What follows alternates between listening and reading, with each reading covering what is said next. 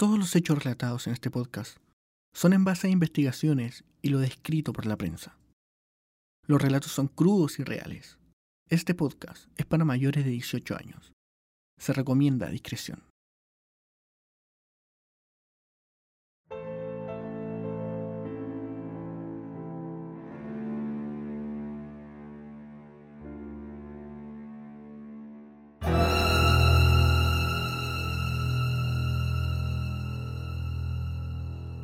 Has abierto la puerta.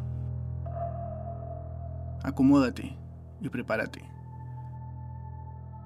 Bienvenidos al caso cero.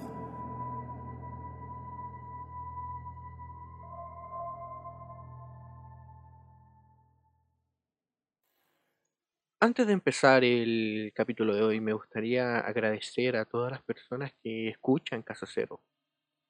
Finalmente este podcast lo hago por gusto propio, la verdad.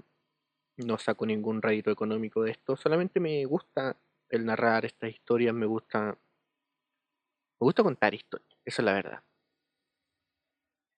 Y hace algunas semanas atrás descubrí que estoy en el top 10, o estaba, no sé, no lo he revisado últimamente, en Apple Podcast, en la sección de crímenes reales, lo cual me hace, hace muy feliz porque siempre cuando se reconoce lo que haces, aunque sea, no sé, quizás es solo por un glitch, pero aunque, aunque sean esos pequeños detalles, siempre em, entusiasma a uno para que pueda seguir haciendo este tipo de cosas.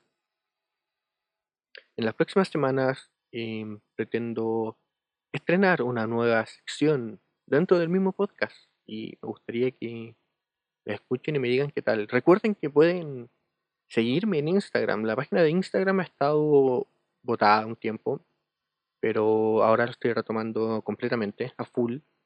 Respondo los mensajes que me llegan, la gente que, me ha mandado mensajes lo sabrá. Respondo sus mensajes lo máximo que puedo. Me gusta seguir la conversación. Si pueden comentar las cosas que aparecen ahí también, tengo el tiempo para hacerlo. Y solo eso agradecer. Muchas gracias por escuchar Cero y espero que me sigan en este viaje, en las cosas que se vienen, eh, dentro de algunos, algunas semanas seguramente. Voy a encontrar el tiempo para hacerla. Bueno, no perdamos más tiempo y vamos a la narración de hoy.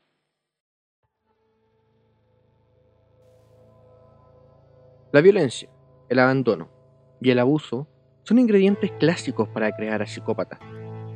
En este programa hemos visto los peores, y cada uno de ellos pasó por uno de estos sucesos en su infancia, pero pocos fueron víctimas de los tres.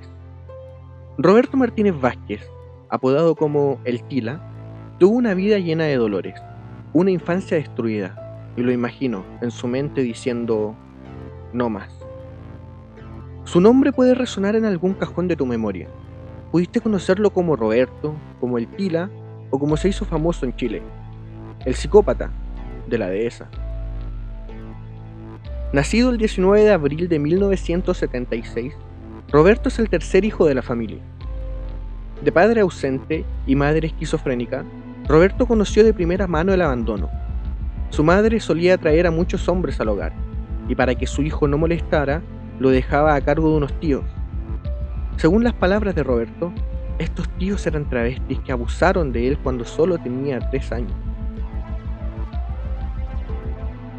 Cada noche sus tíos iban a trabajar y lo dejaban amarrado, literal, amarrado a una silla, hasta que volvían ya de madrugada.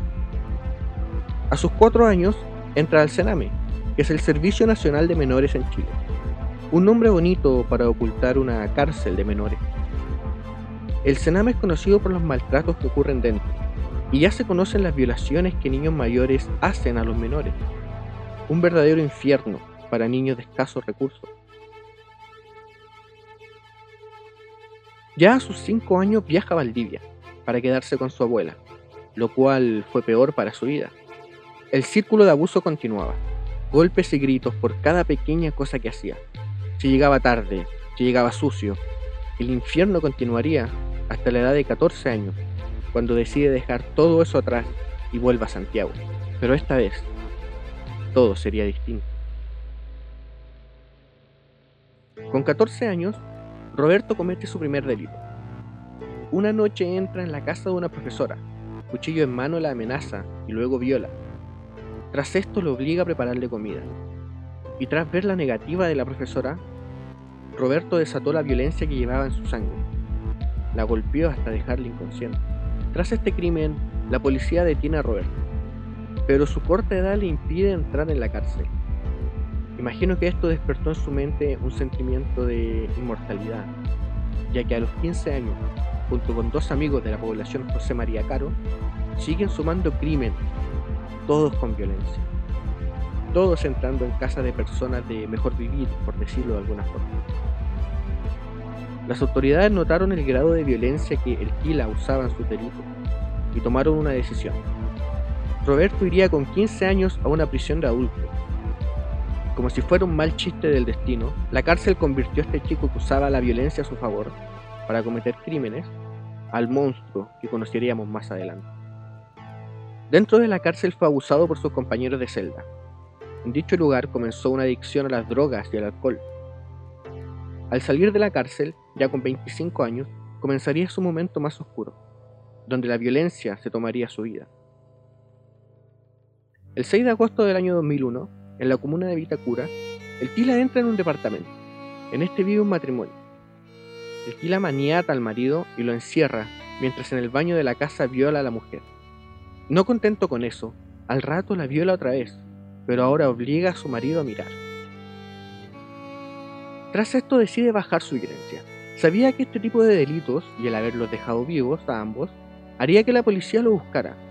Entonces por casi nueve meses se mantiene solo haciendo robos pequeños para, por decirlo de alguna manera, sobrevivir. En estos momentos la policía comenzaría a buscar a Roberto.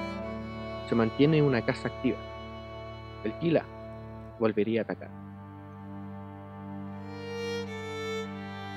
El 16 de mayo del año 2002, en pleno barrio Las Tarrias, Santiago, el Tila repite su modo superante. Vuelve a entrar en la casa de una pareja, viola a la mujer, amarra al hombre. Un dato quizás curioso es que el tipo de amarre que usaba lo aprendió en su niñez. Era el mismo que usaban con él en el cename. El Tila en este tiempo mantenía una relación con una menor de edad llamada Maciel. Ambos se conocieron de la peor forma. Maciel, de 16 años, era adicta a la pasta base, y en su búsqueda de drogas se encontró con Roberto. Detalles de su relación hay pocos, pero el 8 de mayo del 2002 sabríamos cómo iba a terminar. Según las investigaciones, la discusión comenzó por un paquete de drogas que Maciel se había guardado para ella.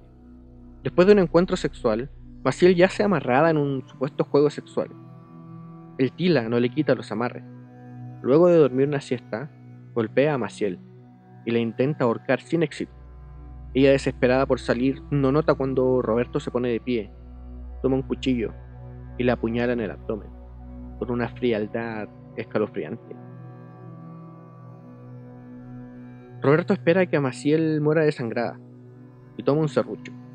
Sale a buscar una carretilla y toma los restos de Maciel con rumbo a una línea férrea cercana a la comuna de Pedro Aguirre Cerda. Ya en el lugar, ve a unos niños de la calle. Les ofrece unas monedas para que le traigan leña, ya que quería quemar su basura.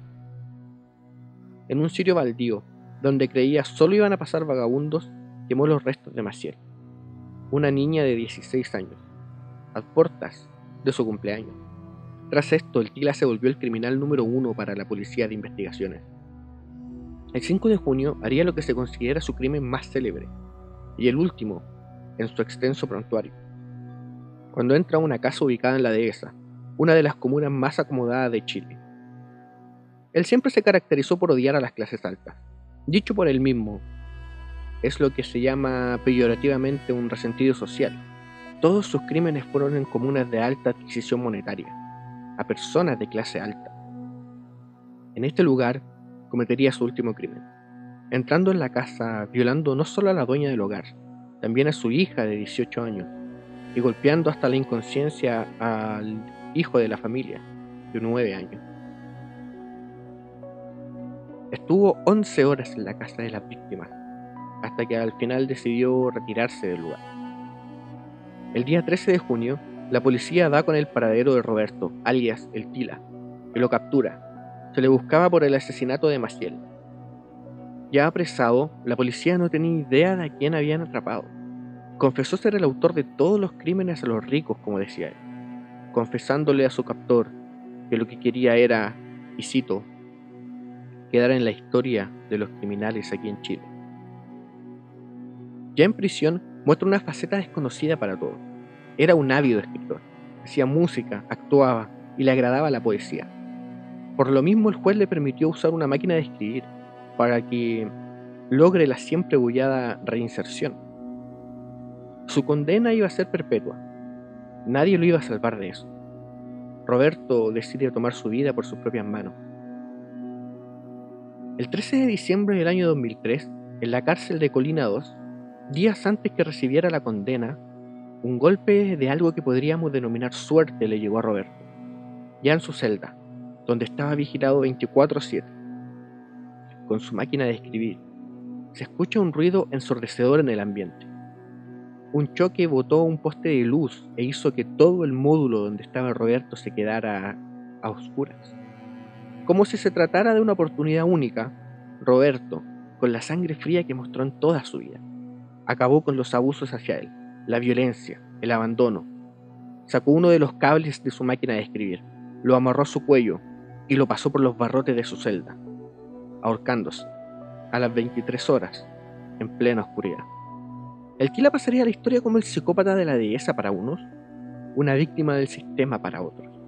Pero recordemos que para una madre siempre será recordado como el monstruo que asesinó a su hija.